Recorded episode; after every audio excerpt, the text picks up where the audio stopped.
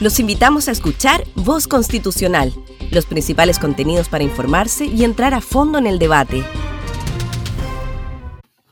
Reconocimiento constitucional de los pueblos indígenas. El reconocimiento constitucional de los pueblos indígenas en la nueva constitución debe realizarse desde la unidad de la nación y del Estado. El texto de propuesta de nueva constitución que redactará la Convención Constitucional debe reconocer y valorar los distintos pueblos y culturas existentes en nuestra nación.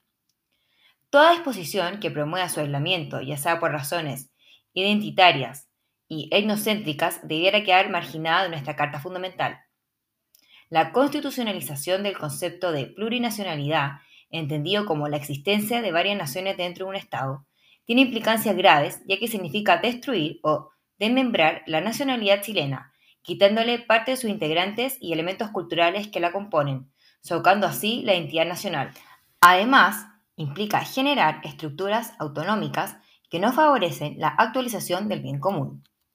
Es inconveniente que se constitucionalice un reconocimiento de pueblos indígenas que expresamente indique que el Estado ha vulnerado sistemáticamente los derechos humanos de estos pueblos, ya que esto genera mayores conflictos sociales, abre riesgo de litigios internacionales donde el Estado ya habría reconocido su responsabilidad y además establece una norma constitucional que impide la libertad de expresión sobre una cuestión que requiere estudios históricos detallados caso a caso.